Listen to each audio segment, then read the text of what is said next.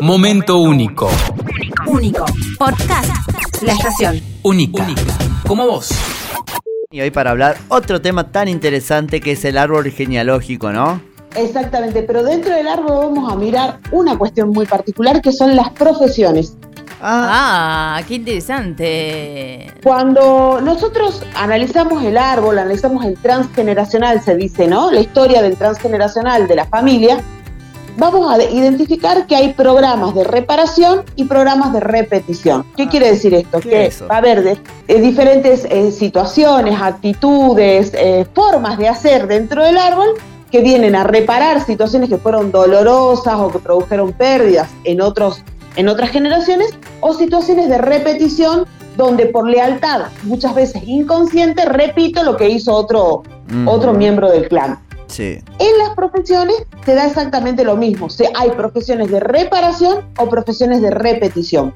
La de reparación, ¿me lo podés reiterar? Que no lo terminé de entender, porque la otra sí se da, pero yo pienso que eh, se da cada vez menos.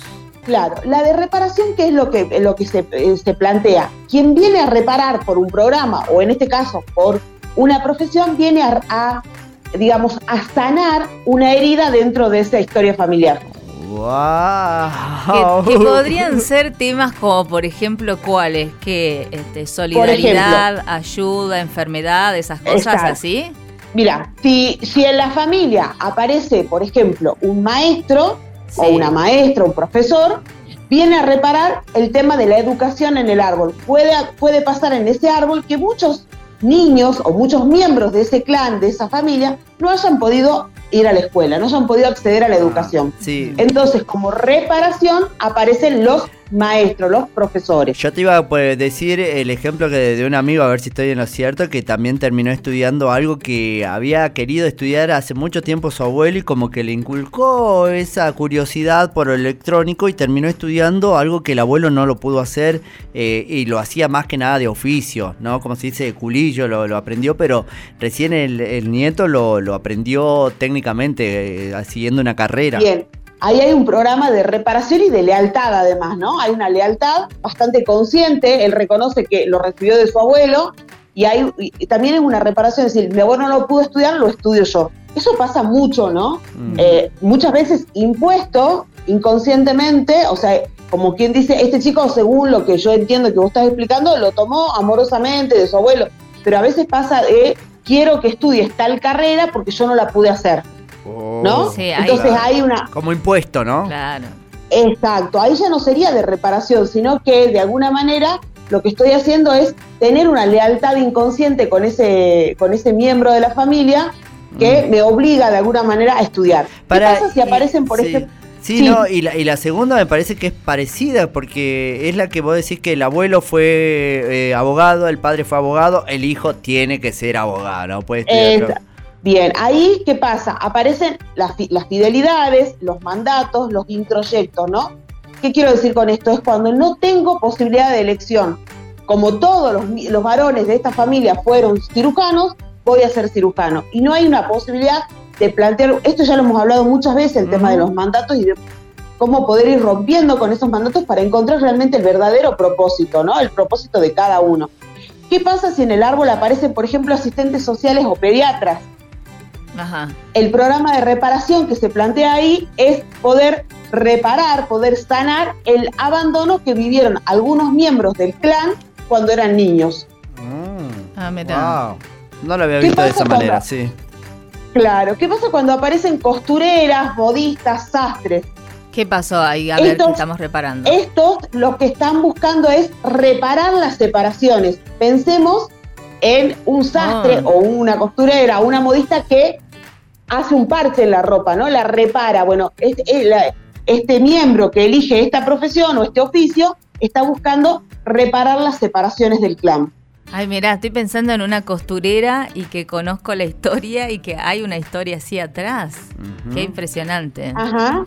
O sea, ¿Qué todo, pasa si todo esto lo hacemos, terminamos eligiendo inconscientemente de lo que nos tocó en la vida, como vos ponías el ejemplo con estos casos, después terminan generando el estudio, la profesión de cada persona? Sí, todo lo que nosotros elegimos en la vida tiene que ver con el inconsciente que se va generando en el árbol, ¿no? Y que tiene que ver, no es una cosa azarosa, no es que de casualidad elegí hacer tal profesión, Ah. tiene toda una resonancia en el árbol, tiene toda una resonancia en nuestra historia.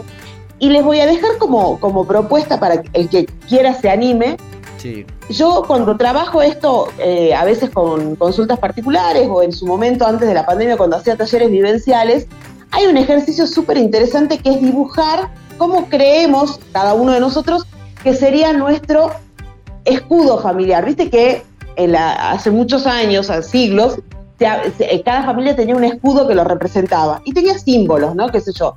Un castillo, un perro, una vaca una espada. Y cada uno de esos símbolos representaba parte de lo que era la identidad de esa familia. En, en Inglaterra, en Reino Unido en general. eh, Sí, el- en Europa, nosotros sí. en Europa de la en Edad Europa Media, también. fundamentalmente. se- se- se- sí, se sí, sigue toda. Europa. Sí, sí, se sigue utilizando, sí. Exacto. Y las familias tenían el escudo, ¿verdad? Bueno, yo lo que les propongo al que se anime y, y por ahí después eh, me pueden compartir a mí al WhatsApp o, o mandarles a ustedes, es que se sienten a dibujar cómo sería su escudo familiar, qué elementos tendría. Y también ahí van a encontrar resonancia con esto de las profesiones, con esto de qué hacemos en la vida, este, en- en, digamos, resonando con las significancias que tienen para nosotros en el árbol distintas cuestiones que se han ido presentando, ¿no? ¿Cómo se dibuja una dama? ¿Cómo se dibuja una dama Juana? Imagínate, ¿no? No, claro, eso todo eh, la de la familia. Te- Esa- ahí también, si bien no tiene solamente que ver con las profesiones, va a tener que ver con cómo ese clan, esa historia familiar ha marcado mi vida. Es un ejercicio súper interesante porque aparecen cosas que obviamente al a ponerlo gráficamente, al ponerlo en el dibujo, ni siquiera lo teníamos súper identificado, no lo teníamos en súper conciencia y aparece ahí en el dibujo para seguir mirando la historia familiar, siempre con la intención no de reclamar, no de enojarme, no de eh, culpar, porque no estamos buscando culpables, sino de juzgar tampoco, sino de empezar a desarrollar estos famosos programas de reparación. Bueno, pregunto Y- si el dibujo del escudo familiar es una sola, un solo objeto, algo que sea que defina la familia, o pueden ser varios y lo juntamos. Varios, para, por- no sé, a mí se me ocurre que pueden ser varios, yo lo hice personalmente el ejercicio para Sí. mí primero y después lo, lo compartí con personas y me parece que un solo elemento como que nos quedamos a mitad de camino, ¿no? Así que pueden aparecer varios elementos. Pero quería cerrar con esta idea, ¿no? Los programas de reparación que podemos hacer más conscientes o menos conscientes son programas que van, y esto me parece que es lo más valioso que tiene el estudio del transgeneracional, son programas que van a sanar para arriba en el árbol y van a sanar para abajo en el árbol. Entonces, nosotros estamos trabajando a, conciencia para generar mayor bienestar, mayor felicidad, menos carga para todos los miembros del clan. Por supuesto, vos sabés que eh, ya empezaron a salir mensajes y muchos hablan sobre la culpa a veces que se siente al elegir una carrera por herencia o por, eh, eh, o algo que te han impuesto en la familia para que estudies. Y también historia de vida de, de cosas que no se han terminado dando, ¿no? Gente que dejó la carrera hasta nada, en el último año ya casi a punto de recibirse y después este estudiar lo que realmente quería, siempre estudiar. Sí, sí. De hecho, esto lo hemos hablado muchas veces cuando hablamos de vocación, de propósito, y es un, eh, parece un, un dato menor, pero no lo es. De hecho, muchas veces cuando llega gente a las consultas particulares, llegan con esto de, no sabes, ya tengo tres carreras comenzadas y no las puedo terminar. Mm. ¿No? ¿Qué está pasando ahí con eso de no poder concluir? Ese sería un tema para otra columna. Pero de sí, hecho, sí. es, un- es un- una, una situación que hay que observar. No es casual que yo estudié tres carreras y ninguna la pude terminar. Acá hay ¿no? muchas Eh, consultas de, de los oyentes también que te dejan, Coli, dice por acá, yo elegí fonoaudiología, pero no sé por qué llegué ahí y me encanta la carrera. Bueno, ahí lo podríamos relacionar directamente también con lo que, con lo que hacen ustedes, que es la locución, la comunicación. ¿Qué está pasando con la comunicación en ese clan? ¿No? Ajá. ¿O qué ha pasado históricamente en ese clan con la comunicación, con los secretos, con lo no dicho? Sí. Acá dice, ¿qué pasa cuando no hay profesionales en tu familia, pero aún están tratando de emprender? Bueno, ahí hay que ver qué pasa con, la- con las lealtades que tienen que ver con lo económico, ¿no? ¿Qué Ajá. pasa? Hay que revisar en el transgeneracional si no hubieron quebrantamientos económicos, ruinas, pérdidas, Sí. porque por ahí eh, eh, no se da el triunfo económico, ¿no? No hay profesionales, pero tampoco se da el triunfo económico porque hay una lealtad hacia la carencia, hacia la pobreza, porque muchos miembros del árbol no pudieron triunfar económicamente. Ahí hay que ver bastantes cuestiones este, en, esta relación de no profesionales y esta cuestión de eh, emprender, cómo les está yendo con el emprendimiento. Hay mucho, ahí hay como mucha tela para cortar. También aparecen esos miembros que revolucionan el clan porque son el primer profesional del clan, de generaciones y generaciones, o la primera mujer que estudia. Entonces, estas son miembros que vienen a revolucionar el clan. Sí. Bueno, acá hay alguien que dice, soy la primera chofer mujer de la familia. Ahí está. Mirá. Y acá hay otro que dice, estoy estudiando, pero sin duda el área de lo que es limpieza es algo que me llama y me encantaría trabajar de eso. ¿A qué se debería eso? Bueno, ahí hay que, hay que ver qué pasó en el árbol con el tema de, por ejemplo, los desórdenes eh, que no tienen que ver solo con el desorden de la casa, sino los desórdenes en los vínculos. La otra vez hablábamos de los órdenes del amor, ¿no? Entonces, ¿qué estoy queriendo reparar cuando busco limpiar permanentemente?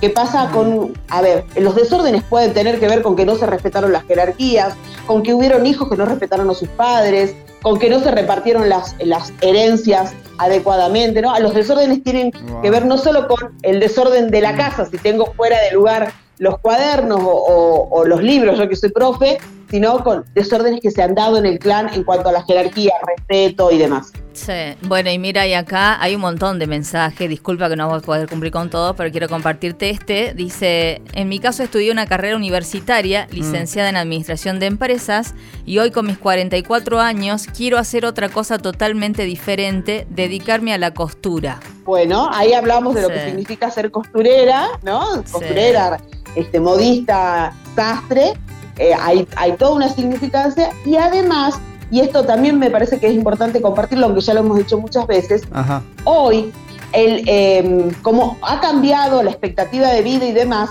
también podemos estar haciendo, haciéndonos estos planteos, porque no somos aquellos que se, recibían a los 22, 23 años, y voy a ser muy cruel con lo que voy a decir, y se morían a los 60. Hoy vivimos mucho más tiempo, por lo tanto, necesitamos hacer cambios también.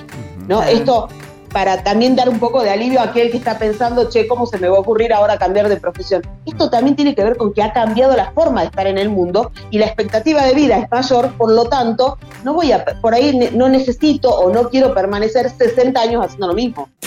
Momento único. Único. Podcast. La estación. Única. Única. Como vos.